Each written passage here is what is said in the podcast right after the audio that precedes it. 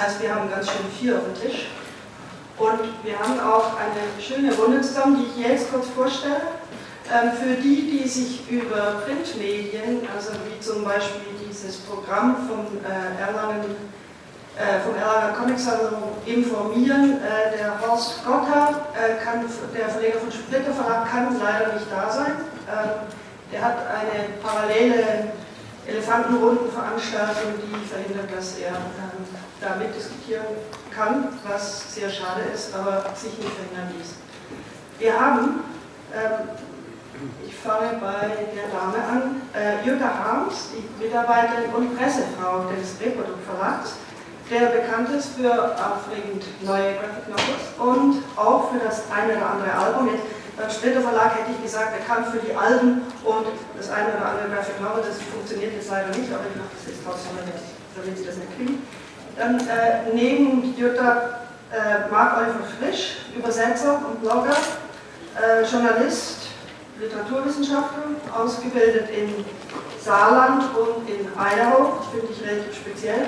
Und gestern bei der Gala, wer da war, hat seinen Namen gehört, als Übersetzer von äh, Saga.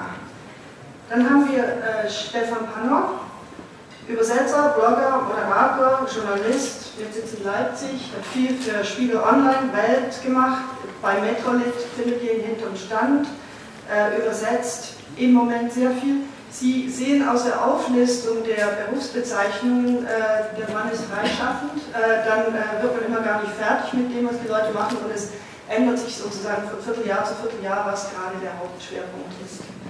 Und neben mir sitzt ähm, Lars Otane, Chefredakteur des Berliner Tagesspiegels, äh, der in den letzten zehn Jahren zu, man kann schon sagen, so etwas wie im Zentrum der ähm, Comic-Kritik des Comic äh, auch, ähm, also Abdrucks, also sozusagen Originale findet sich da auch, also einfach eigentlich so ein, so ein Herd von äh, Comic-Begeisterung, Comic-Aufregung, Comic-Überlegungen findet im Tagesspiegel statt. Und das Interessante äh, dabei ist, Lars ist, äh, wir waren zusammen in der Jury, das wusste ich vorher auch nicht, ähm, Lars ist eigentlich Redakteur für äh, Landespolitik, ne? Berliner Landespolitik. Also eigentlich müsste dieser Mann ständig über das Milliardengrab des Flughafens schreiben. Äh, was er stattdessen tut, und zwar seit zehn Jahren, sind Comics in die Zeitung reinzuschnuppern. Nicht stattdessen zusätzlich. Also, also das Chefsmith war. Nee, natürlich, ich meinte das also. Ich meine, äh, sah ich so ein bisschen vor dem nächsten Artikel mit dem Milliardengrab sitzen und denke, ach, machen wir doch mal was über die Filme.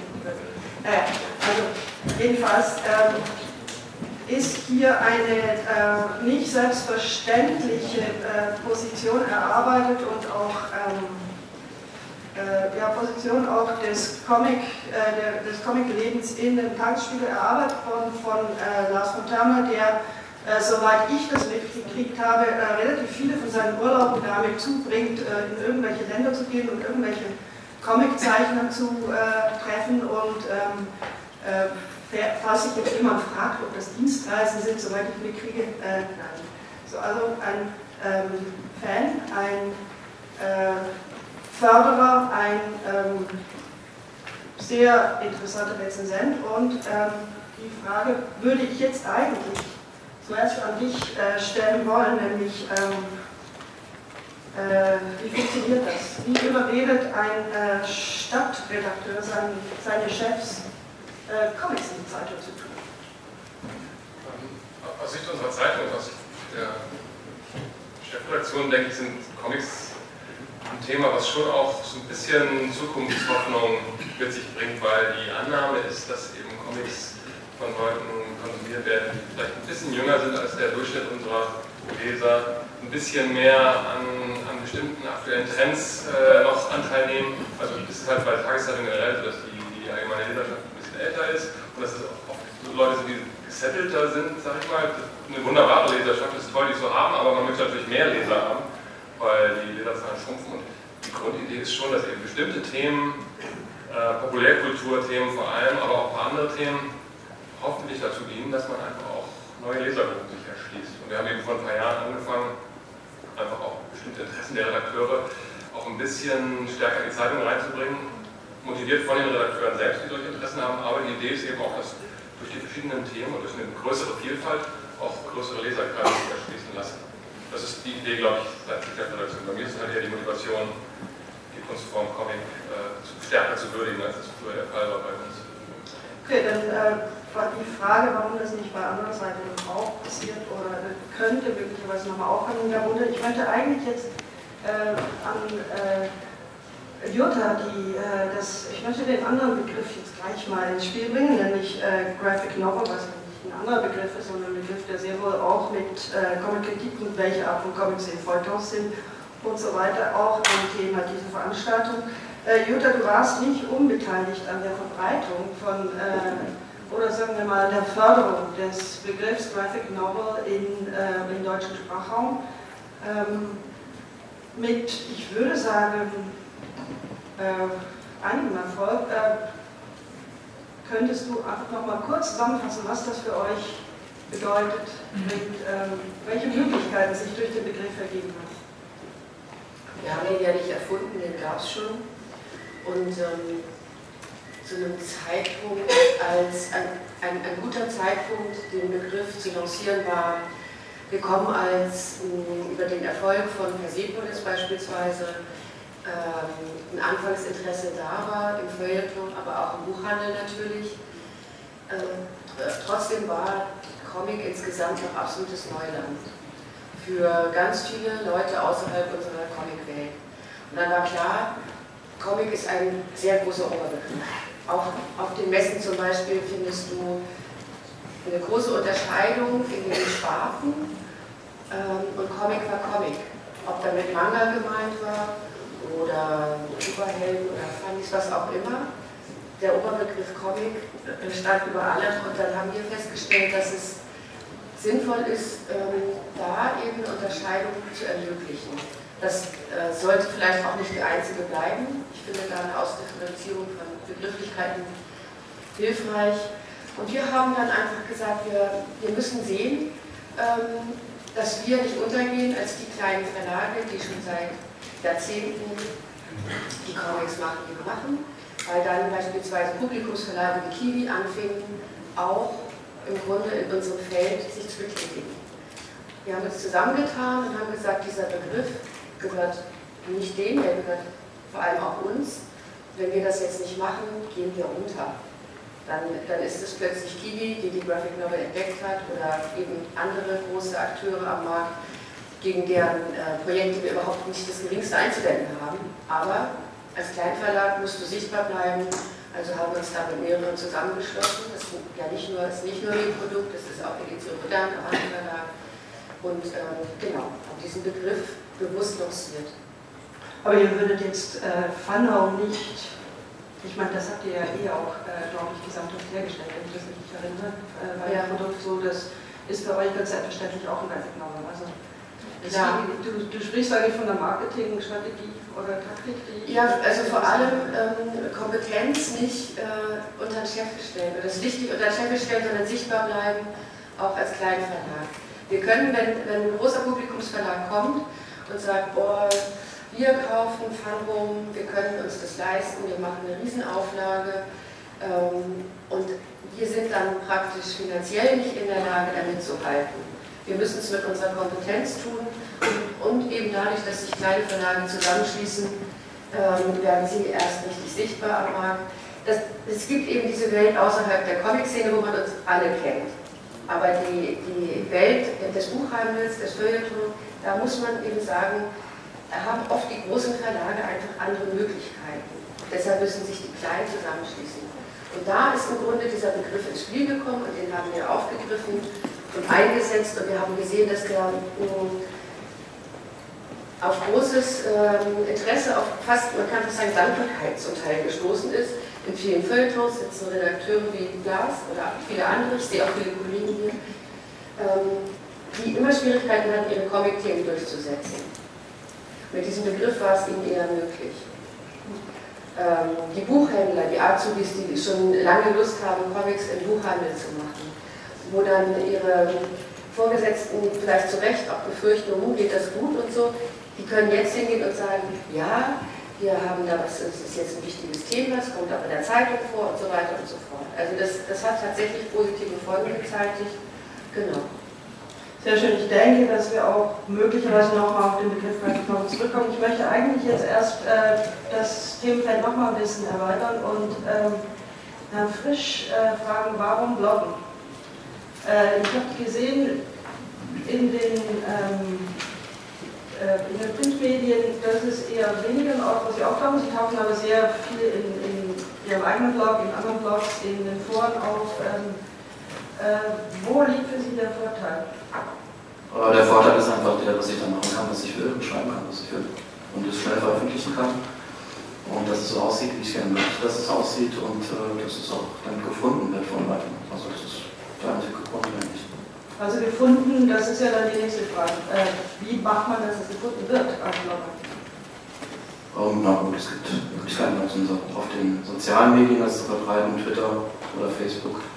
Und äh, ja, wenn man ein paar Leute kennt, die es dann äh, dankenswerterweise vielleicht auch weiter verbreiten, ähm, dann geht das manchmal recht schnell. Es kommt natürlich auch aufs Thema an. Manche Beiträge ähm, werden überhaupt nicht wahrgenommen und andere eher stärker. Aber das ist, liegt natürlich auch in der Natur der Sache.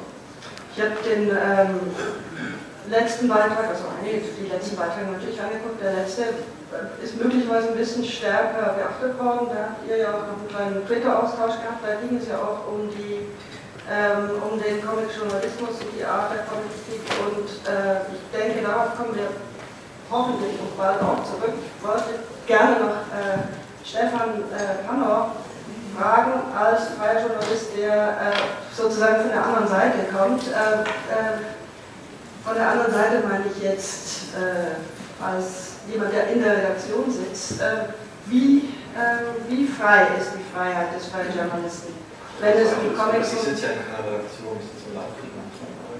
Das ist ja, freie, freie Journalisten sitzen in der Regel zu Hause. Genau, und Freiheit, also ich nehme ja auch die Freiheit des Blogs genau im Markt, weil ich da einfach die Sachen machen kann, die ich tatsächlich nirgendwo unterkriege. Ich hatte jetzt zuletzt niedliche kleine Generalabrechnung mit dem Rheins Comic Tag, die auch relativ viel beachtet. Die würde ich keinen Blatt unterkriegen, weil das immer noch so ein Orchideenthema ist, da sagt die Redaktion, ach, warum sollen wir das jetzt machen? Das Thema ist durch. Also diese Freiheit nehme ich mir, weil innerhalb der ähm, redaktionellen Strukturen habe ich natürlich gewisse inhaltliche oder thematische Vorgaben. Also ich bin frei in meiner Meinung, ich bin frei in meiner Ausrichtung, ich bin auf keinen Fall bisher in meiner Erfahrung äh, irgendwie gezwungen worden, Dinge zu vertreten, die ich nicht vertreten kann. Aber es ist natürlich so, dass die Blätter gewisse Vorlieben haben. Der Spiegel Online zum Beispiel ist immer der politische, gesellschaftspolitische oder eben gesamtkulturelle gesucht. Und die einfache, die einfache kleine Rezension des wunderschönen Orchideen-Comics ist da eher unbedingt, weil da weiß man, da wird direkt von der Klickzahl gemessen und das bringt es nicht. Während so ein schöner politischer Aufkleber, der Comics darum wunderschön meilenweit bebildern kann, der, der knallt natürlich Unternehmenskosten. Und das ist dieses, das ist natürlich eine Art Einschränkung der Freiheit, die ich dann privat als Blogger gegensteuere, um die andere Seite, die ich nicht in diesen öffentlichen, in diesen Großblättern machen kann, auch sichtbar machen zu können, auch mich darüber zu äußern zu können, weil ich ja den Diskurs über den Comic-Diskurs, dass ich sage, ich vertrete dort meine Meinung, können da gerne drüber streiten, das ist sehr dankbar für. Das hat man da nicht, also, ja bitte. Ich will kurz eine Sachfrage stellen, weil ich einfach neugierig bin und das wirklich nicht weiß, Klickzahlen ist so genannt. Wie sieht das bei euch beiden aus? Wie viele Leute lesen eure Beiträge? Also ich habe pro Tag so um die 400 Besucher, das sind die ganzen Bots und äh, Maschinen schon ausgerechnet und das sind ungefähr 1200 gelesene Seiten pro Tag. Das knallt am Hoch und das Kommentar, da gibt es das gleiche. Ja. Also bei mir ist es leider so, dass Blog die meiste Zeit halt brach liegt, weil ich andere Sachen machen, mache, auch um Geld zu verdienen.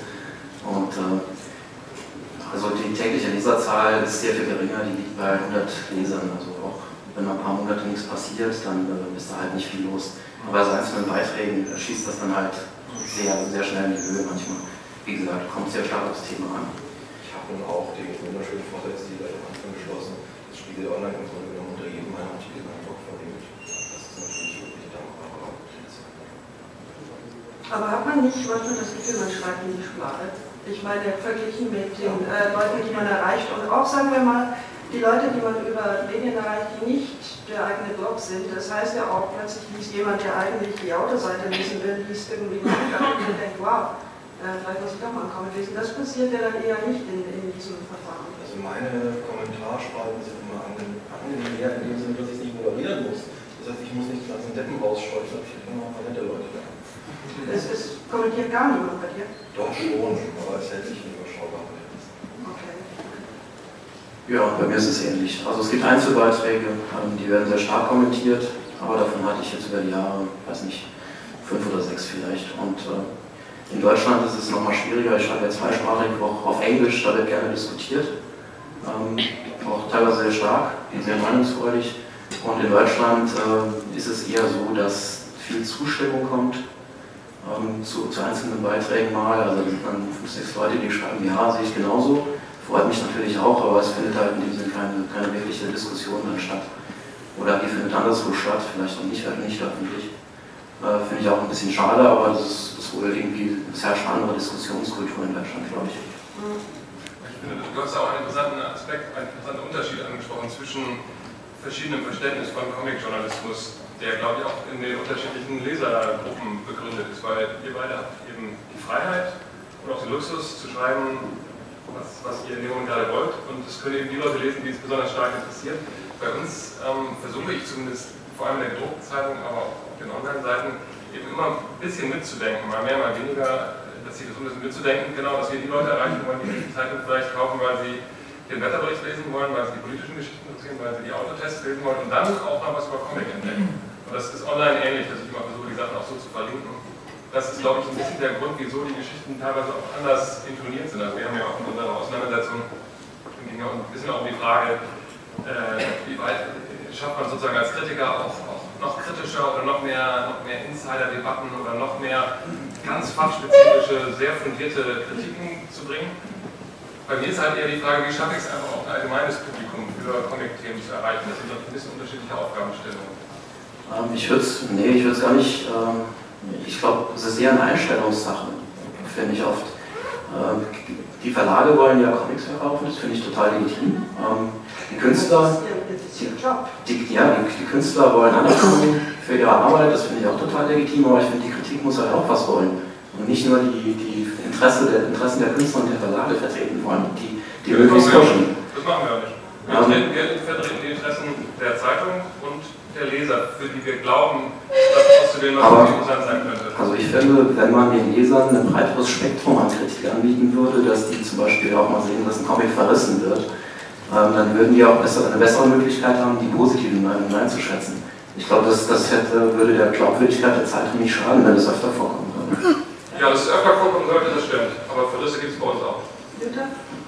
Ich wollte das unterstützen. Also Tatsächlich habe ich gerade vor der Veranstaltung mit einer Kollegin gesprochen, die für einen großen Verlag arbeitet, die ein neues Graphic Novel Segment aufgemacht haben und die ähm, meinte, sie kassieren auch ordentlich Verrisse. Es ist natürlich so, ähm, dass sich das auch entwickeln muss, wie in der Literatur, wo es beides gibt. Ähm, eine lange Zeit war das auch so, dass Redakteure froh waren, überhaupt ein Comic-Thema unterzubringen und dann eher Lust hatten, über was zu schreiben, was sie toll finden. Ich denke, je normaler ähm, im Feuilleton das wird, dass man über Comics schreiben kann, dass man das auch nicht an der Redaktionskonferenz wahnsinnig durchsetzen muss, sondern man hat diesen Platz einfach, ähm, desto häufiger wird es wahrscheinlich auch einfach passieren. Aber so ist es tatsächlich noch nicht, da sind wir noch nicht angekommen. Wobei mir, mir kommt es immer ein bisschen einfach, oder wie soll ich sagen, ähm, dualistisches Denken. Wenn es Verrisse gibt, dann ist es gut, dann ist alles gut in der Welt. Also das finde ich, irgendwie reicht mir das auch nicht. Also ich, das ist ja auch bei der Literatur, dass ähm, die Tatsache, dass verrissen werden kann, zeigt schon, dass das ganze Objektiv auf einer viel höheren Stufe ist. Das sehe ich überhaupt nicht so. Das finde ich auch eigentlich, wir deuten das nicht ein. Ich muss aber dann sagen, ich habe die Erfahrung auch gemacht, wenn ich jetzt in dem Thema ankomme und sage, ich würde gerne den Comic verweisen, dann sagt der verweisen es dann oder soll man erzählen? Aber kann man das nicht anders formulieren? Ich meine, man sagt dann nicht, ich will den Comic verreißen, weil ich finde den scheiße, sondern man sagt, ich will... der neue Alan Moore ist für mich eh verreise, dann heißt es natürlich, aber ich, äh, ich bin da ganz der Meinung, wir brauchen mehr Kritik und was ich eben immer wieder merke, was ich ganz praktisch finde, bei den großen Blättern hat man so eine ganz wunderbare Dämmschicht noch dazwischen, zwischen sich und dieser sogenannten Comics, die ich merke, wenn ich dann in meinem Blog oder so mal wirklich unverblümt vom Bilder erziehe, dann habe ich sofort die üblichen drei Nasen auf der Hacke, die sagen, aber wir sind doch eine Szene, we are family, wie es dann gestern auf dem, auf dem Moritz-Preis hieß, ja, das ist ein sehr sizilianischer Begriff in meinen Augen. Ähm, das funktioniert dann äh, wirklich auch nicht. Ich habe die dann sofort an der Hacke, die sagen, wir kannst nur auch einige Verlage, äh, Rilbrook nicht, die haben, die sind da absolut fair und das sind jede Freiheit, jedem Kritiker, aber es gibt eben auch Verlage, die einem dann sofort durch die Füße treten und sagen, was soll denn der Scheiß, wir kannst nur unseren Titel verweisen. Äh, diese Freiheit habe ich, wenn ich etwas Spiegel online bin. Da, bin ich, da habe ich diesen Puffer des großen Mediums dazwischen, wo dann auch viel weniger Leute angewandt kommen und äh, mir diesen Stress bereiten, der mich im Endeffekt natürlich auch ein bisschen befangen macht, weil ich möchte ja zwar den Diskurs führen, aber ich möchte nicht einfach dafür angeschissen werden, dass ich einen Comic verweise, weil ich hoffe ja, dass meine Comics-Verrisse legitim sind. Herr Fischer? Ja, ich, ich würde es ich auch nicht auf Verrisse unbedingt reduzieren, sondern wenn ich sage, Kritik muss, muss was das kommt vor. Ähm, wenn, ich, wenn ich sage, Kritik muss auch irgendwas wollen, dann meine ich, die Kritik sollte wollen, Auseinandersetzungen, ähm, sich auseinanderzusetzen mit Stoffen und Diskussionen auch anzuregen. Und ich habe halt oft das Gefühl, dass es mehr so eine hermetische Sache ist bei den meisten.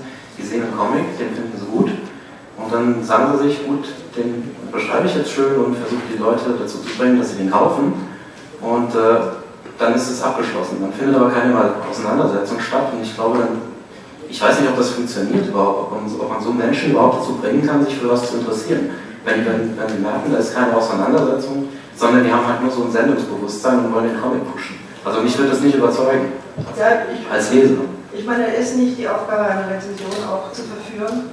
Das, und ich finde bei Comics, also da finde ich, dass wir das sind deswegen am Anfang, weil wie will man das beschreiben, was da passiert zwischen Bild und Text? Also ich meine, wir haben ja beide jetzt in den letzten, also in Wochen vor der Sitzung 250 Comics so durchgelesen, was irgendwie wirklich ein Rausch ist. Es war so toll, also beneidet uns, es war richtig gut. Und, ähm, und es ist anders als Literatur, es ist anders als Musik, es ist anders als Theater, es ist irgendwas und ich finde, man ist da erst überhaupt am Anfang zu beschreiben, was es eigentlich ist. Und wenn man das beschreiben könnte, kritisch oder nicht kritisch, dann würde man die Leute verführen können und darum geht es eigentlich für mich. Wir machen aber Chorkritik und nicht Ratgeber. Äh, entschuldige bitte, Verführer. Ich habe immer so das Gefühl, was Marc sagt, ist völlig richtig. Leute wollen halt nur Comics pushen, dass sie sie lieben, aber das rutscht dann sehr schnell in diese Ratgeber-Sachen an. Die sagen, ähm, das muss man jetzt gelesen haben, wie gar nicht. In der Kritik ist mal ein Angebot ein Angebot ans Kaufen. Also ich kann das Tatsache überhaupt nicht so bestätigen. Wir haben ähm, immer wieder sehr differenzierte Kritiken tatsächlich, also wo jemand schreibt, wie der Thomas von Steinecker, der ähm, über Uli Lusts Buch schreibt und es gut findet, bis auf Punkt und der Tatsache auch äh, aufdröselt, was ihm gefällt und was nicht. Das ist tatsächlich mh, dabei, sich zu entwickeln. Ich sehe das überhaupt nicht so, dass das alles nur Lobeshymnen sind. Mein wir kriegen viele gute Rezensionen, das ist toll, aber wir kriegen auch durchaus die fundierte Kritik, äh, die eben nicht so lautet, dieses Buch ja, gut, dieses Buch scheiße, nein, blöd, sondern es gibt viel dazwischen, viel differenziert, da muss dann auch, Brigitte, ich wollte nochmal darauf eingehen, das sehe ich genauso, die Sprache fehlt zum Teil noch die Sprache in Comics zu beschreiben, zu, äh, zu kritisieren, weil tatsächlich häufig noch am Thema geschrieben wird. Wenn ein Comic ein gesamtes Thema aufgreift, ist das natürlich immer toll. Kriegt auch leichter einen Feuilletonplatz, also einen Platz im Blatt oder wo auch immer, in welchem Medium. Das entwickelt sich. Ich habe den Eindruck, dass es mittlerweile auch häufiger passiert, dass ähm, Comics als Comics wahrgenommen werden und nicht als Vehikel, um ein Thema zu transportieren, dass, es, dass ähm, Leute nachwachsen und eine Sprache dafür entwickeln. Für genau das Spezifische des Comics, da muss noch viel passieren. Aber wir sind da auf einem guten Weg. Mittlerweile werden Comics besprochen, die wahrscheinlich, also in den Zeitungen, im, im Feuilleton vor zehn Jahren nicht den Hauch einer Chance gehabt hätten. Also Aisha Franz beispielsweise mit Alien wo tatsächlich das keine Sensationsstory ist. Die Sensation ist die Art, wie sie ihre Geschichte erzählt. Und die Kritik kann das mittlerweile aufgreifen, beschreiben und unterbringen. Das, da, da ist schon was in Bewegung. Ich möchte einfach nur zu bedenken dass aus meiner Sicht als Redakteur für eine Zeitung, die eben auch einen begrenzten Platz hat, für mich jetzt gar nicht so sehr die Frage ist, Verriss oder nicht Verriss. Also ich würde für mich beanspruchen, dass ich auch gucke, dass Autoren, also wir haben ja viele Autoren, die für uns schreiben, dass ich auch gucke und auch fördere und ermuntere Autoren auch kritisch zu sein, abzuwägen, mal auch zu verreichen oder zumindest das Für und Wider eines Werkes herauszuarbeiten. Aber da wir ja nur einen begrenzten Platz haben, ist für mich die viel wichtigere Frage Relevanz. Ähm, also wieso ist dieser Comic jetzt für unsere Leser wichtig? Und da gibt es für mich eigentlich zwei Hauptkriterien. Das eine ist, das ist ein Comic, den die lesen sollten, unsere Leser, also positive Relevanz. Deswegen stellen wir das äh, Werk in, unserem, in unserer Zeitung vor. Oder negative Relevanz, das ist ein Buch, wie du sagtest, Alan Moore oder irgendein Buch von jemandem, der wichtig ist oder der für unsere Leser wichtig sein könnte und das enttäuscht total, dann ist es auch eine Relevanz. Aber wenn es ein Comic ist von einem Autor, Zeichner, Zeichnerin, von dem unsere Leser noch nie gehört haben, über ein Thema, was sie vielleicht nicht interessiert und der ist dann auch noch gescheitert, dann ist bei dem geringen Platz, den wir haben, oder, oder vielleicht gescheitert, aber so mittelmäßig, dann ist das eben auch einfach eine Frage, äh, ist der Platz mir das wert oder will ich dann nicht lieber, wie gesagt, ein, ein Werk mit hohen Erwartungen, was scheitert, oder noch mehr ein empfehlenswertes Werk präsentieren und bei dem knappen Platz, den wir haben, würde ich mich dann eben nach diesen Relevanzkriterien dafür entscheiden, manche Werke einfach nicht zu würdigen und dann eben auch manch abwägende Kritik äh, nicht zu haben. Im Gegensatz zu den Fachmedien und Online-Medien, wo es ja endlos viel Platz gibt. Und die Fachmedien, also iPhone zum Beispiel, die haben ja diese Rubriken auch, wo sie dann immer auch mit kleinen Symbolen sagen, irgendwie Top und Flop und so. Die nehmen ja auch kein, kein ähm, Blatt vor den Mund, wenn sie etwas richtig misslungen finden.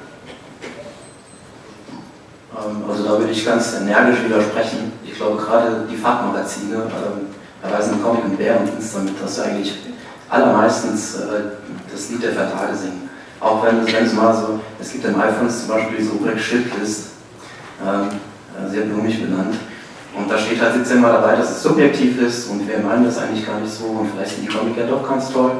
Äh, also das ist mir zu viel Attitüde und zu wenig Substanz, muss ich sagen, solche Sachen. Es ist meistens auch bei den Fanmagazinen, ähm, oft liegt es natürlich auch mit Werbeeinnahmen zusammen, die dann benötigt werden, ähm, ist es auch recht enttäuschend, was passiert oder was nicht passiert oder was äh, dort diskutiert wird oder womit sich auseinandergesetzt wird, beziehungsweise nicht.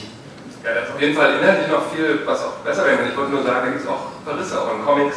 Da wird nicht alles nur gelobt, sondern da wird auch differenziert geguckt, was ist auch mal misslungen. Und das blieb dann auch für die spezielleren Leserschaften. Da werden auch misslungene Superhelden-Stories als solche beschrieben. Ich hingegen glaube einfach, dass unsere Leser nicht so viele Superheldenhefte lesen, dass ich jetzt jedes mittelmäßige neue Superman-Heft auch nochmal abwägend rezensieren lassen muss. Nö, ich glaube, das erwartet ja auch keiner. Also ich, ich äh, hatte auch so ein bisschen Angst im Vorfeld, dass es so eine Diskussion Graphic Novel gegen Genre oder so werden sollte. Das sehe ich halt gar nicht so. Ich, hab, äh, ich mag den Begriff nicht sonderlich, der Graphic Novel, aber ich habe jetzt auch kein Problem damit. Ich sehe, dass die Verlage damit Erfolg haben und damit ist es auch okay. Aber ich finde, die Kritik insgesamt hat auch so ein bisschen den Auftrag, das zu hinterfragen. Das also den Kontext und so eine generelle kritische Haltung zu entwickeln, da kann man auch mal sagen, das ist toll. Äh, da habe ich gar kein Problem damit. Äh, finde ich auch gut. Aber so eine kritische Distanz zu dem, was auch die Verlage machen und was, was sich insgesamt abspielt, das fehlt mir halt ganz stark. Egal, ob wir jetzt von, von Fachmagazinen sprechen, ähm, es, es, kommt ganz selten vor, dass überhaupt mal so ein, ein Leitartikel entsteht, dass mal eine klare Ansage da ist, dass so verstehen wir unseren Auftrag, das wollen wir machen. Ähm, und auch in den Mainstream-Medien äh, fehlt das eigentlich komplett. Die, ich hatte so das Gefühl, die Leute wollen immer den Comic besprechen, aber so der, das große Ganze ähm, wird eigentlich fast nie beleuchtet. Und ich glaube, das wäre, wir wären, an der Zeit, dem unbedarften Leser auch mal zuzutrauen, dass er den Comic als Ganzen irgendwie begreifen will oder verstehen will, was da abspielt und, und in welchem Kontext, Kontext sich jetzt der einzelne Comic, äh, in welchem Kontext der gesehen werden kann oder sollte.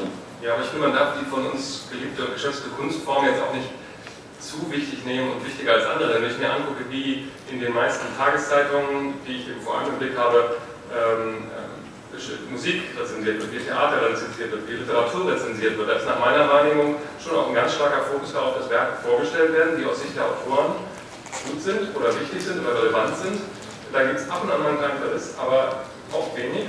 Und es sind in unserer Zeitung, in vielen anderen Zeitungen, wenn wir die Literaturseiten aufmachen haben, wenn wir neue CDs vorstellen, die vielleicht auch mal eine halbe Seite lang präsentiert werden, dann nehmen wir nicht Sachen, die dann im Endeffekt wir unseren Lesern eigentlich eher nicht empfehlen wollen, sondern da ist eben einfach auch eine Dynamik, da kann man drüber diskutieren, aber man muss aufpassen, dass man nicht so tut, als ob das sozusagen ein Problem der Comic-Rezension als solches ist, sondern da sind ganz andere Prozesse am Laufen, die, die eben auch für ganz andere Kunstformen und auch für den Journalismus als solches gelten. Ähm, ja, teilweise, aber ich muss sagen, wenn ich mir die Filmkritik zum Beispiel angucke, die ist jetzt auch nicht im besten Zustand, aber da findet wenigstens vereinzelt öffentlich Diskussion statt. Und das gibt es halt im Comic gar nicht. Ist sicherlich auch dadurch bedingt, dass der Comic sehr, sehr viel kleineres Feld ist. Aber ja, ähm, ich würde mich echt freuen, mal in der Süddeutschen so einen generellen Überblick über die Szene zu lesen, der auch vermittelt, dass, dass der, der Rezensent ähm, generell weiß, was sich abspielt und einen Comic mal richtig einordnet oder meinetwegen einen Tagesspiegel. Da kommt es ja ab und zu noch vor. Ähm, ich sage auch nicht, dass alles schlecht ist, aber ja, generell fehlt mir das. Dies, ich, ich finde, der Comic, ich finde es schade, wenn du sagst, der Comic ist ein, äh, man sollte den Comic nicht so wichtig nehmen. Ich glaube, der Comic ist, ist, eine, ist eine Kunstform, die Kritik ist auch eine Kunstform. Und ich finde, wenn man Kritiken über Comics schreibt, dann sollte man sowohl eine Haltung zum Comic als Kunstform haben, als auch eine Haltung zur Kritik als Kunstform. Und das äh, bei den meisten ist es schon schwierig, eine von, eine von den beiden Haltungen zu finden. Bei den meisten Rezensenten. Ja, ich ganz sehr, aber ich will es jetzt nicht zu stark als Dialog ausmachen lassen. Es ist auch ein bisschen schwierig, weil es sehr allgemein ist. Also man, äh, sozusagen, äh, es, es, ist ja nicht so, dass alle gleich schreiben und dann gibt es ein paar Ausnahmen, die man jetzt gerade vergessen hat, wer es ist. Es ist ja sozusagen doch vielfältig. Ähm, nur, das wissen wir beide, das ist ja überhaupt nicht der Problem. Ja, also mache die äh, Pressearbeit für Reprodukt jetzt schon eine ganze Weile und das, was ähm, über uns geschrieben wird, über unsere Bücher, ähm, aber auch die allgemeinen ähm, Artikel sammeln wir. Das heißt, wenn in irgendeinem Medium ein Artikel erscheint über, keine Ahnung, die Entwicklung der Comic-Szene in Deutschland, die Entwicklung des eben, keine Ahnung, Graphic Novels sind jetzt das neue große Ding oder so, das, das gibt es nämlich durchaus. Das ist nicht so, dass es nicht vorkommt. Ich habe eine schöne Sammlung. Du kannst, wenn du in Berlin bist, vorbeikommen und ich suche dir die raus. Das ist tatsächlich so, ähm, dass mir jetzt nicht so ganz klar wird. Genau, wie gesagt, es ist sehr allgemein vielleicht und es ist in meiner Wahrnehmung auch anders. Wir haben ähm, immer wieder entdecken Medien in den letzten Jahren das Thema für sich neu und fangen dann an mit einer Übersicht, was ist das eigentlich, Comics, was ist das eigentlich. Und ich habe da von eben großen Tageszeitungen bis hin zu sehr speziellen, keine Ahnung, das letzte war, glaube ich, ähm, irgend so ein Kundenmagazin, aber für, für Mastercard oder so. Also die, die dann eben aber tatsächlich auch sich aus verschiedenen Verlagen Bücher holen, die durchlesen, mit allen sprechen und, und versuchen dann genau das den Leuten, ihren Kunden, die das lesen, einen Überblick zu verschaffen, den sie bis dahin sehr, sehr wahrscheinlich noch nicht hatten. Also es, das Angebot steht, ich suche dir die Sachen raus. Ich würde, äh, wenn ich nur. Ja, ähm, ja, okay, um vielleicht mal ein konkretes Beispiel zu geben. Ähm, ich glaube, es war letzte Woche, ist in Südkorea ein Artikel erschienen, der, ist, ähm, der hat sich angeschickt, die Graphic Novel zu erklären, was das für ein Phänomen ist, sodass auch noch niemand was davon gehört hätte ähm, was glaube ich mittlerweile auch nicht mehr die richtige, die richtige Herangehensweise ist. Und äh, hat dann äh, einen Satz drin, äh, die, bei der Graphic Novel haben die Zeichnungen eine eher untergeordnete Rolle. So, da, da frage ich mich jetzt, da ist jemand, der sich mit Comics auseinandersetzt oder das, das zumindest tun will, und dann frage ich mich jetzt, was ist, welche, welche Einstellung hat der Mann zur Kritik und welche, welche Einstellung hat er zum Comic? Das wird für mich beides nicht ersichtlich und das ist leider kein Einzelfall. Also äh, ich habe jetzt leider keine, keine Beispiele rausgesucht, aber ich glaube nicht, dass man Mühe hätte, sie zu finden, wenn man also spontan suchen würde. Ich habe mich ja immer äh, geärgert, äh, weil das über Jahre und Jahre und bis heute eigentlich ging, dass jeder Comicartikel eine Weile lang anfing mit Comics sind nicht nur für Kinder. Wow. So, und dann, äh, aber irgendwie dachte ich, oh, äh, da muss man ihnen vormachen, wie, wie man es anders macht, weil woher sollen sie es wissen?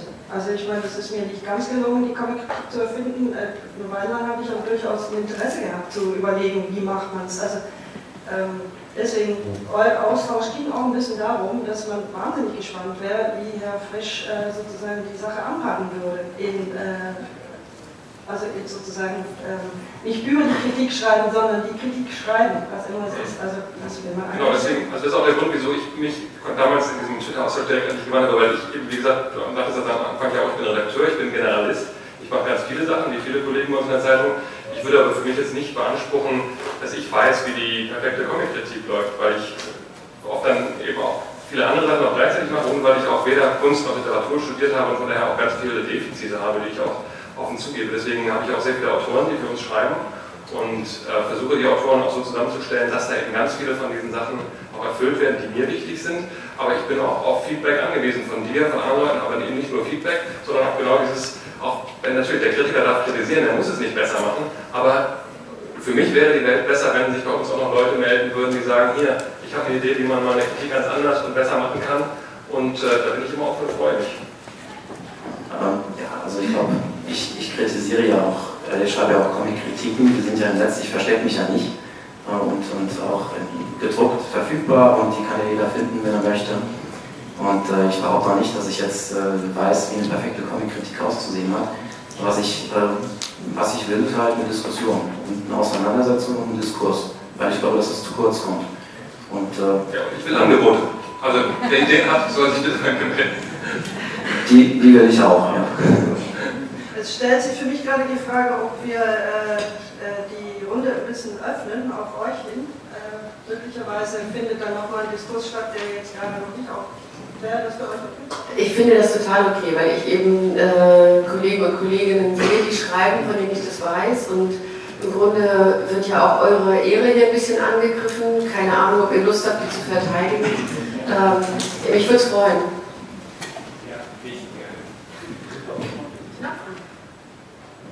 Hallo. Also okay, ich bin Oliver Risser, ich schreibe für verschiedene Print- und Online-Medien. Ähm, hauptsächlich für den Tagesspiegel so mein Mainstay. Ähm, ich habe ja einige Sachen gehört, die ich zwar alle verstehe, ich verstehe vieles, aber die ich für mich selber persönlich nicht nachvollziehen kann. Also ich sehe zum Beispiel meine Aufgabe nicht, den Leser zu verführen. Ähm, das kann nicht mein Job sein, weil ich denke, wenn die Kritik das Medium oder die Kunst oder was immer man das auch nennen möchte, würdigt, dann brauchst du nicht irgendwelche Transportmechanismen und sagen, hier guck, das ist schön, das ist toll, sondern wenn man sich ernsthaft mit der Auseinandersetzung auch sagt, das funktioniert so und weil es so funktioniert oder so funktionieren könnte oder sollte, ist es Mist. Dann nimmt man das viel ernster, als wenn man ständig rumrennt und sagt, nee, ist ein Comic, wir sind eh so arm, keiner mag uns, wir sind unakzeptiert und äh, ja, das ist einfach verlogen und das funktioniert nicht. Also ich fühle mich auch nicht angesprochen von diesen, äh, wie hast du das genannt, Mark Oliver Klatschpappenkritiken, was ich sehr treffend finde in vielen Fällen. Ähm, und ich denke, es stimmt auch, dass das Handwerkszeug fehlt. Viele Leute schreiben rein literarische Rezension. Was passiert? Es wird nicht über Seitenarrangements gesprochen, über Bildgestaltung, nichts.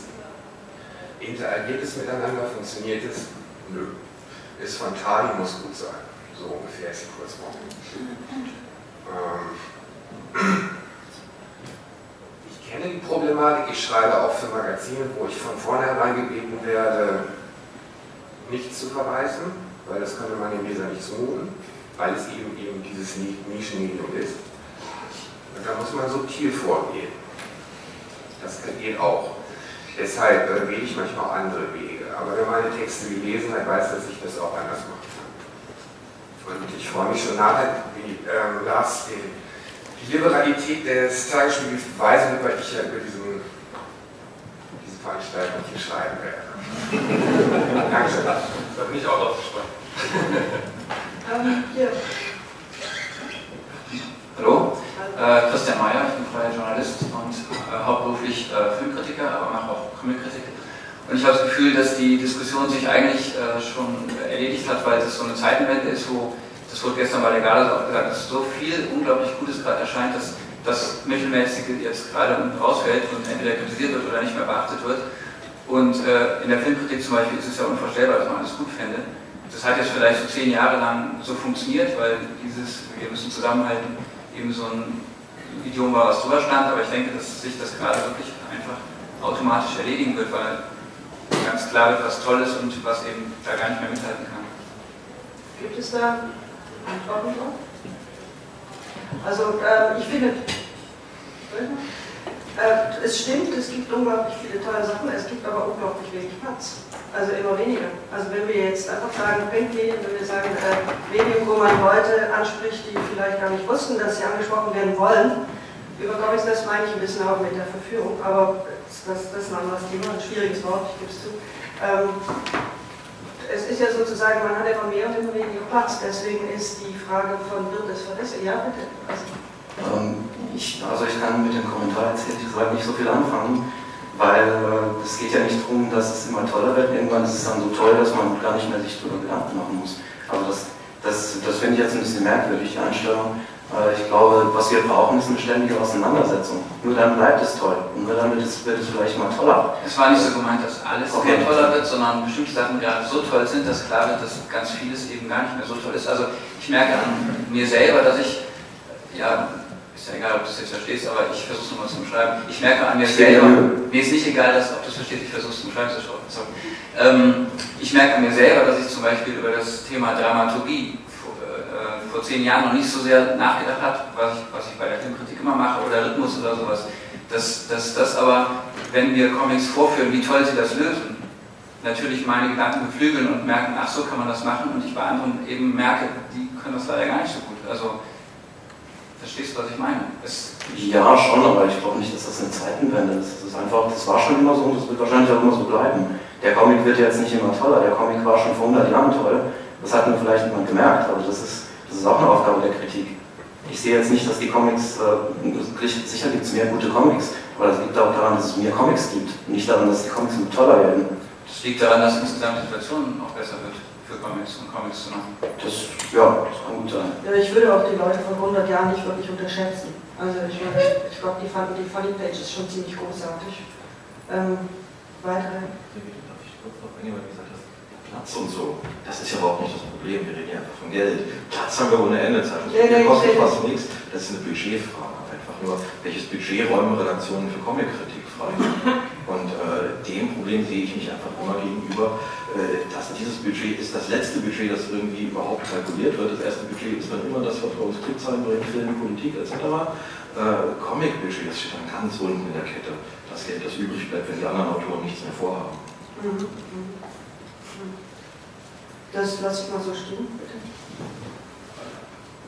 Vor etwa 25 Jahren hat der Karl-Heinz Borchert in seinem Artikel von Gesteinen der Alpen in Turnschuhen schon ein sehr hohes Anforderungsprofil an an den Comic-Journalisten gestellt. Ist das in den letzten 25 Jahren nochmal diskutiert worden? Also er hat gefordert, dass der, dass der eigentlich der Comic-Journalist ein, ein, ein, ein, Generalist auf allen Gebieten ein Spezialist sein muss. Also er hat auch, auch Opernkenntnisse vorausgesetzt, damit er eine Kritik über Stilung schreiben kann, so ungefähr.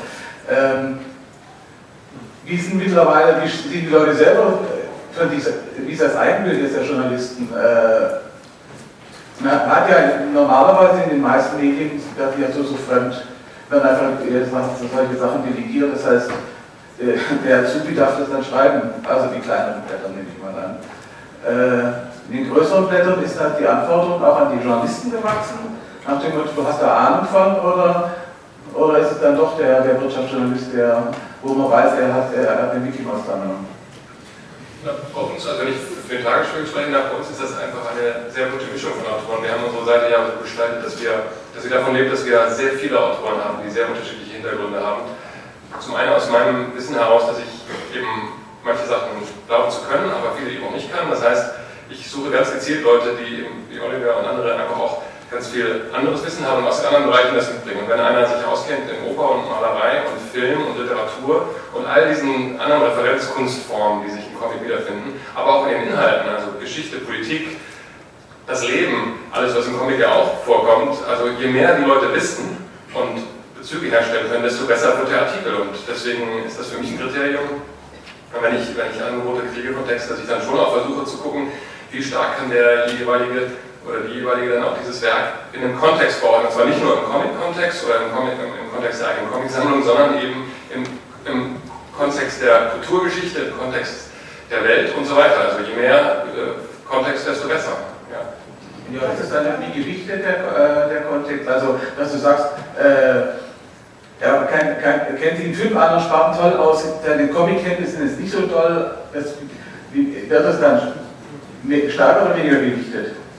Ich hab, also ich habe hier zum Beispiel die aktuelle Comicseite jetzt, wir haben ja immer alle sechs Wochen eine Comicseite da, ist, da kann man so ein Beispiel sehen, wie wir, wie wir das ähm, gewichten. Da sind eben Texte drin, ist zum Beispiel ein Text drin von einer Autorin über einen Comic, der spielt in Afrika und es ist der erste Comic, den diese Frau seit ihrer Kindheit wahrscheinlich gelesen hat, aber sie ist unsere Afrika-Expertin in der Politikredaktion, deswegen habe ich sie gebeten, diesen Text zu beschreiben. Wir haben einen Text über einen Comic, der spielt in Berlin der 80er Jahre, ein Krimi, habe ich einem Kollegen gegeben, der ist bei uns der Krimi-Experte und er ist auch Berlin-Geschichtsexperte. Dann haben wir einen Text von einem gewissen Stefan Panner, der ist einfach als Experte von mir angesprochen worden, weil er sich eben sehr gut mit Manga auskennt. Und so weiter und so weiter. Ein Text von Ralf König, äh, über Ralf König von Flix geschrieben, weil ich mal einen Zeichner und Autor über einen Zeichner und Autor schreiben lassen wollte. Sprich, ich versuche so eine Mischung hinzubekommen der unterschiedlichsten Qualifikationen. Ähm, und ich glaube, das ist, also Oliver Lister ist auch dabei, auch wegen diverser Qualifikationen und so weiter. Also das ist so eine Mischung, die ich versuche hinzubekommen jedes Mal. Mal mehr, mal weniger gelungen, aber ich glaube meistens eher mehr, hoffe ich. Wir haben jetzt gerade, äh, da, äh, Entschuldigung, ich habe im Auge und da hinten ist ähm, jemand, ja, ja, genau. Mhm. Okay, ich wollte noch mal eine Lanze brechen für den Begriff Verführung. Ich glaube, dass äh, Oliver Ristauer das irgendwie zu äh, negativ sieht. Ähm, ich finde, Verführung ähm, ist was, ist in, in der Comic-Kritik als, als Leserin jetzt ähm, eine, eine Eigenschaft, ähm, die mir was zeigt, was ich vorher nicht gesehen habe. Das heißt, ich lese äh, relativ viele Comics, also eher Graphic, Graphic Novels, und es gibt bestimmte Autoren, bestimmte Zeichenstile, die mir gefallen. Und wenn ich jetzt eine Kritik lese über irgendwas, was ich äh, normalerweise nicht lesen würde, weil es mir nicht äh, nahe liegt, und dann, und dann steht da was drin, was mir vorher noch nicht aufgefallen war, irgendein Aspekt, den ich, äh, den ich spannend finde, dann werde ich, äh, ich zumindest äh, zum groben Unfug gehen und da mal reingucken. Und, äh, die, äh, und das ist, finde ich, auch in meinem Alter, ich habe nicht sehr viele Freunde meines Alters, die, die auch so viele Comics lesen. Und ich habe das Gefühl, das funktioniert ganz gut, dass ich denen sage, Mensch, guck da mal rein, äh, das ist zu dem und dem Thema oder das ist das beleuchtet den und den Aspekt oder das ist eine großartige Zeichnerin oder sowas. ja. Vielen Dank. So in die Richtung ging es bei mir auch. Es ist ein breites Feld. Vielen Dank. Ähm, aber ist nicht eines der Probleme, das wir haben, und hast jetzt gerade ein Beispiel gegeben, wenn wir lassen mal die Afrika-Expertin ähm, eine Rezension schreiben oder einen Text schreiben über einen Comic mit dem Bezug, dass wir viel zu wenig unabhängigen Comic-Journalismus haben. Auch da klar, wo soll das Geld herkommen, wer bezahlt? Sie sehen die Schwierigkeiten, aber eines der Probleme ist doch auch, wir ein Großteil der deutschen Kritik, der deutschen Comic-Kritik steckt, und ich nehme mich da selbst mit rein, ich bin auch noch so ein kleiner ins Netz schreibender, aber ich hänge auch mit drin, man übersetzt, man editiert irgendwo noch nebenbei, man hat die Leute, mit denen man sich auskennt, man hat auf einmal die Beißhemmung, also dass dieses, der Kritiker ist Teil des ganzen äh, Konglomerats und ist das nicht auch eine große Schwierigkeit, dass wir gar keine wirklich unabhängige Comic-Kritik in weiten Teilen haben? Ähm, ja, also ich arbeite ja, ich verdiene mein, meine Brötchen momentan hauptsächlich mit Comic-Übersetzungen. Und es ist schon so, dass ich mich manchmal davon, manchmal davon abhalten muss, darüber nachzudenken, wen ich jetzt möglicherweise auf den Schlips trete mit dem, was ich sonst so schreibe. Das ist durchaus, entspricht der Wahrheit und ich glaube nicht, dass ich da ein Einzelfall bin. Aber wenn ich deinen Blog lese, dann gehst du trotzdem einfach dabei. Also ich kann dazu nur sagen, dass äh, zum einen ist das ein Phänomen, das glaube ich auch ähm, freien Kritikern so geht in der Literatur auch oft Übersetzer. Und für meine Verlage kann ich sagen, wenn das bei uns so wäre, dass jemand, der für uns übersetzt, gleichzeitig Kritiken schreibt und kritisiert eins unserer Bücher, auch mal negativ, ähm, ehrlich, das sollte kein Problem sein. Das ist tatsächlich nicht, wie es funktioniert. Aber ich gehe davon aus, dass der auch gar nicht von sich selbst diese Weißhemmung hat, wenn er von euch schreibt manchmal. Er würde vermutlich nicht, dass, dass also ich, ich habe eben darüber nachgedacht, ob wir diese Konstellation haben. Ähm, denke eigentlich, ähm, dass die Leute, mit denen wir arbeiten, schon auch immer für ihre Meinung einstehen können. Also auch, ja, wenn, äh, keine Ahnung, unser Programm ist sehr vielfältig. Es kann auch sein, wenn wir ein neues, ähm, neuen Autor ins Programm nehmen, dass jemand denkt, boah, bisher fand ich Revolution cool, jetzt machen sie Crumb zum Beispiel, keine Ahnung, schreibt was drüber ist okay. Also ich weiß nicht, so, ähm, ich verstehe schon dieses, La Familia kann auch irgendwie sehr einengend sein, aber keine Ahnung, ich meine, das ist ja jetzt nicht wirklich die Mafia und, und im Grunde, also... Ja, aber ich, denke, das ist schon ein Problem, was du beschreibst und man kann nur hoffen, dass möglichst viele Journalisten sich des Problems bewusst sind, weil es ja auch Mechanismen geht, ergibt, dieses Problem zu umgehen. Also ich zum Beispiel, ich bin jetzt in diesem Jahr zum ersten Mal in der Max- und Moritz-Jury, habe früher auch über den Comic-Salon geschrieben mit, Oliver und anderen zusammen und habe in diesem Jahr deswegen beschlossen, dass ich eben nicht über den Comic-Salon schreibe, weil ich jetzt zu sehr involviert bin ähm, und dann eben andere Autoren auch noch mit ins Boot geholt habe. Also das ist ja so ein Mechanismus, um das zum Beispiel zu umgehen. Oder ich mache gelegentlich Moderationen für Verlage, da gibt es dann auch mal Geld für. Dann mache ich keine Rezension über dieses Buch und versuche auch, mich komplett frei zu halten von einer Bewertung dieses Buches, sondern wenn Autoren von sich aus sagen, sie wollen dieses Buch rezensieren, gut oder schlecht, dann machen sie das. Aber ich sage nicht, hier, das Buch, wo ich am Vortag vielleicht gerade für, für ein bisschen Geld Moderation gemacht habe. Also ich versuche schon so Mechanismen und das schauen andere Kollegen auch, dass sie ganz klar sagen, wenn sie hier äh, involviert sind beim Comic Festival oder was auch immer, oder bei der Verlagsveranstaltung, dann machen sie keinen Artikel darüber. Das Problem ist aber nochmal weit über die Comic-Szene hinaus. Als Journalist hast du halt Weißhämmer und aus ganz vielen Leuten. Wie gesagt, ich kümmere mich viel um Landespolitik. Wenn ich abends mit Landespolitikern ein Bier trinke, die erzählen mir auch mal was aus ihrem Familienleben, man ist sich sympathisch und dann schreibst du am nächsten Tag einen Artikel und sagst, der hat total blödsinnige Gesetzesvorschläge gemacht dann ist er ewig sauer auf dich und äh, du hast eine Quelle verloren. Das ist ein Problem. Das muss man als Journalist versuchen, professionell zu handhaben, indem man eben hoffentlich bei dem Gegenüber erreichen kann, dass professionelles Kritisieren auch dazugehört. Und wenn nicht, dann muss man eben aufhören, sich mit solchen Leuten zum Bier zu treffen oder was auch immer. Aber da gibt es schon Mechanismen. Das ist aber nicht nur im Comic-Journalismus äh, so, das ist im Journalismus generell so. Dass es Erweiterungen gibt und die besseren Kollegen, die haben Mechanismen, die zu umgehen, denke ich. Hier war was ja, danke.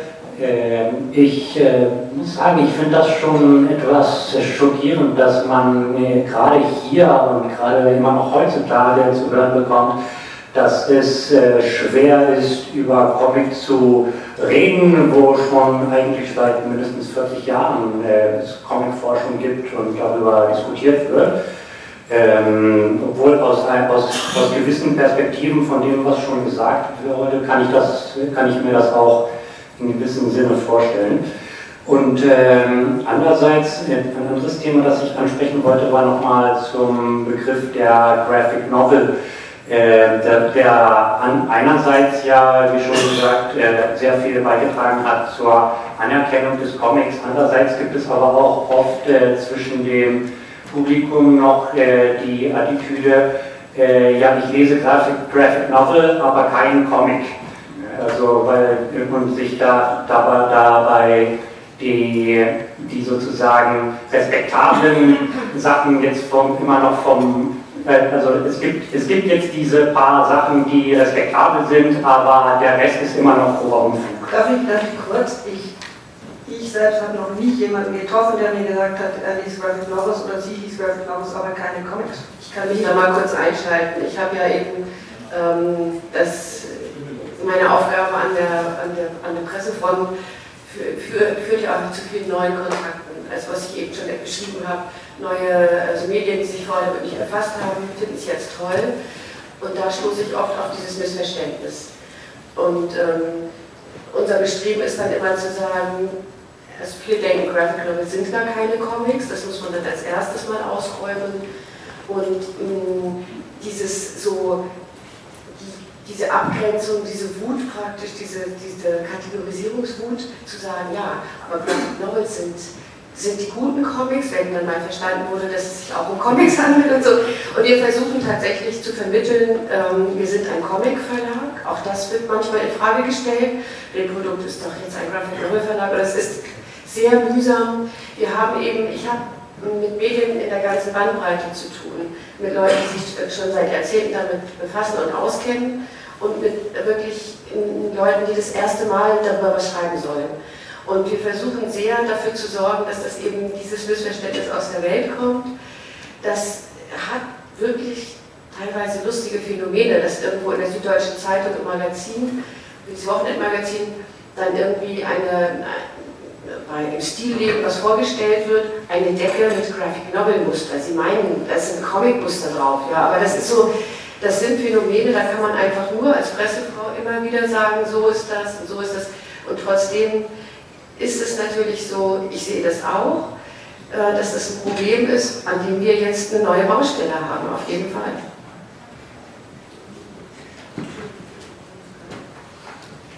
Super, danke, ich wusste es wirklich nicht. Ich bin sehr erstaunt. Das ist so. Ja, aber ist ja auch toll, oder? Ich sag nur Graphic Novel Muster. ähm, da hinten war. Äh, ja, ähm, ich habe jetzt die ganze Zeit versucht, so die Diskussion zu verfolgen und habe so den Eindruck, dass es auch sehr stark sich darauf, äh, dass es darum ging, um die Kritik äh, an, den, also an, an die Kritiker für den Comic. Und ähm, ich sehe mich jetzt nicht als Profi oder sowas, ich bin eher derjenige, der Comics macht, aber ich habe mich in, in einem Studium versucht, theoretisch eben auf diese andere Seite zu schlagen, auf die Seite der Comic-Kritiker zu gucken, äh, wie sieht die Comic-Kritik aus. Vielleicht ist meine Erfahrung noch nicht weit genug, deswegen weiß ich nicht, wenn ich jetzt das mich wiederhole oder sowas.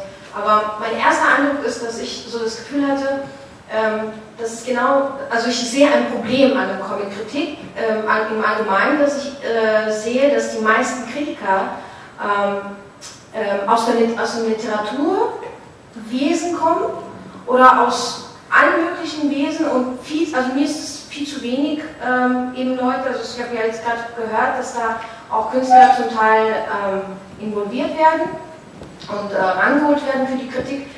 Ähm, aber von dem, was ich bis jetzt so das bisschen, was ich abgreifen konnte an der Kritik, was man ist, man musste viel recherchieren, um überhaupt irgendwas finden zu können, muss ich sagen. Also speziell, wenn es jetzt nicht in Zeitungsform ist, sondern eben in Bücherform schon. Ähm, und das sind meistens Leute, wo ich das Gefühl habe, es ist ich habe nichts dagegen, dass sie von anderen Fach sind, aber die sind sehr, wie gesagt, also es geht viel mehr um die Literatur. Das wurde ja auch schon vorhin angesprochen, dass, ich glaube von Reprodukt, dass das nicht unbedingt immer nur sich um die Inhalte dreht. Und das war sozusagen daraus resultiert auch, also einerseits ein Kritikpunkt von mir, wie gesagt, dass ich sage, vielleicht ähm, für meinen Geschmack als Macher, als Künstler sehe ich da vielleicht manchmal viel zu wenig Leute, die davon eine Ahnung haben. Und zweitens ist gleichzeitig die Frage an euch, könnt ihr denn vielleicht ein bisschen mehr spezifizieren, was ihr unter eine gute Comic-Kritik versteht? Wisst ihr, was ich meine? Also, wenn es nicht nur um den Inhalt gehen soll, wie sollte dann ein Comic beurteilt werden? Weil das äh, Comic schon an sich ja unglaublich breit gefächert ist und wenn man allein schon in die technische Seite einsteigt, hat es ja überhaupt keinen Anfang und kein Ende ähm, einen Vorschlag, weil es jetzt halb ist, wir haben aber noch ein bisschen Zeit und ich finde die Frage super und ähm, wäre sehr neugierig, ob wir einfach damit abschließen, dass ihr uns das erklärt. Wer wäre ihr einverstanden? Ich, habe keine Lust, irgendjemandem zu erklären, wie eine gute Comic-Kritik aussieht. Für mich ist eine gute Comic-Kritik als Leser ähm, und das, was ich auch selber als, als Schreiber erreichen will, ist, mich auseinanderzusetzen und eine Diskussion auszulösen, die sich wirklich um den Comic dreht. Also nicht nicht nur um den Inhalt, ähm, die nicht nur darum geht, einen guten Comic, äh, die Leute zu einem guten Comic zu verführen oder sie von einem schlechten abzuhalten. Das ist mir zu wenig. Ich will eine Diskussion auslösen. Für keine Lust ist das ganz schön auf den Punkt. Danke. Mir fällt dazu das äh, ein, die haben äh, zumindest in der Sendung nicht die Möglichkeit, mit Bildmaterial zu arbeiten. Das ist ja was, ähm, die Printmedien können das machen die können einfach irgendwas schreiben über den Inhalt, machen einen Auszug daneben, dann hast du die äh, Zeichnung oder das Layout immerhin integriert. Das können die im Radio nicht. Und die, da kommen sehr oft sehr, sehr tolle Features zustande oder auch Kurzrezensionen. Da merkt man, dass die Leute gewohnt sind, eine Sprache zu finden für Dinge, die sie ihren Hörern, also für Visuelles, was sie ihren Hörern vermitteln müssen. Es gibt sehr, sehr tolle äh, Radiorezensionen, die eben genau das leisten müssen, über auch das Bild, die Zeichnung, ähm, Verhältnis Bild und Textebene zu sprechen. Das, so wünsche ich mir eben diese Sprache, die die Radiojournalisten oftmals finden, die wünsche ich mir überall.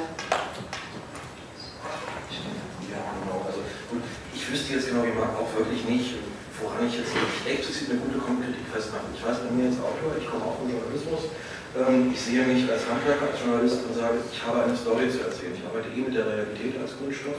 Habe ich über diesen Comic etwas zu erzählen? Das kann dann sowohl vom thematischen herkommen, obwohl es dann ja irgendwann langweilig wird, wenn es dann die 50. Graphic Novel über, weiß ich nicht, äh, arme aserbaidschanische Frauen ist. Das, äh, habe ich eine neue Story zu erzählen? Ähm, ich liebe diese Alliteration einfach. Hier steckt vielleicht was dahinter. Ähm, habe ich eine Story zu habe ich dem Leser etwas zu erzählen, weil ich arbeite nun wirklich nicht als Agent des Verlages, ich arbeite auch nicht als Agent äh, von Pressestellen, ich arbeite als Agent des Lesers. Und ähm, wenn ich das dazu erzählen habe, um wieder auf das zurückzukommen, auch über einen Orchideencomic, der, der irgendwie in vielen Punkten nicht ganz scheitert, aber auch nicht gewinnt. Oder der, aber ich kann darüber was sagen, ich kann darüber einen guten Text schreiben und ich kann darüber viele spannende Worte verlieren, die der Leser wirklich mal richtig runterliest. Dann ist das eine gute Comic-Kritik für mich. Und dann ist es unabhängig davon, was das für ein Comic ist. Für mich ist eine gute Comic-Kritik eine, aus der ich wesentlich mehr erfahre als durch die Lektüre des in Rede stehenden Werkes. Denn mir geht so, ich lese sehr viele Comics, manchmal mehrere an, an, einem Abend, um sie vorzusortieren für unsere verschiedenen Kritiker, sodass ich die meisten Bücher erkenne. Und dann, wenn Rezensionen zurückkommen, dann gibt es viele Autoren, die haben so viele Kenntnisse aus anderen Bereichen oder haben, sehen in diesen Bildern Dinge, die ich beim ersten Lesen nicht gesehen habe oder können, können aus, aus dem Fundus von Wissen schöpfen, dass ich durch die Rezension ganz viel erfahre über dieses Buch, was ich durch das Buch selbst nicht erfahren habe. Und das ist eine gute Kritik. Das kann dann immer noch zu einem negativen oder positiven Einordnen des Werkes kommen, aber eine Kritik muss mir mehr vermitteln als das, was, was das Buch oder das, das Werk oder der Comic an sich schon vermittelt. Und da finde ich, gibt es eben zunehmend auch Leute, die das können, aus den unterschiedlichsten Richtungen kommen. Hast du ein paar Leute, die das Buch noch nicht gelesen haben? Ja, das, das stimmt tatsächlich. Ich habe auch Autoren, ähm, die enorm viel Wissen haben über Hintergründe, wo man aber trotzdem sie bitten muss, in einem Halbsatz nochmal den Inhalt kurz zusammenzufassen, weil das vor lauter Kontext vergessen wurde, aber dafür ist man ja im Austausch mit denen und ich bin sehr dankbar für diese Verortung, also den Inhalt eines Buches oder auch die, die handwerklichen Beschreibungen, das kann man relativ schnell noch auch ergänzen im Gespräch mit dem Autor. Diesen Kontext, das muss eben der Autor von sich aus leisten. Ja, ich glaube, damit würde ich eigentlich gerne die Runde beschließen. Wir sind ja noch da, also weitere Fragen können hier vielleicht direkt gestellt werden. Du musst weiter. Ähm, vielen Dank euch, vielen Dank für das äh, Fragen, Zuhören, Mitdenken. Äh, vielen Dank vor allem euch. Äh, war sehr spannend. Danke. Eigentlich.